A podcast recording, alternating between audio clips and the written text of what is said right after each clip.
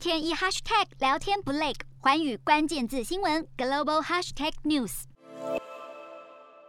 德国国会大选上周落幕，由社民党夺下最高得票率，而各政党近期也正展开新总理人选协商工作。即将交棒的现任总理梅克尔日前也出面向各政党领袖喊话。由于社民党只以不到两个百分点险胜基民党，因此两个大党都表示要拉拢小党组成联合政府，双方都为了要争取总理宝座争执不下。不过，现任总理梅克尔日前出席东西德统一纪念活动时，他发言表示说，德国正面临塑造国家未来的机会，应该要互相倾听和对话，找到彼此的共通点，并懂得妥协，来克服彼此的歧见。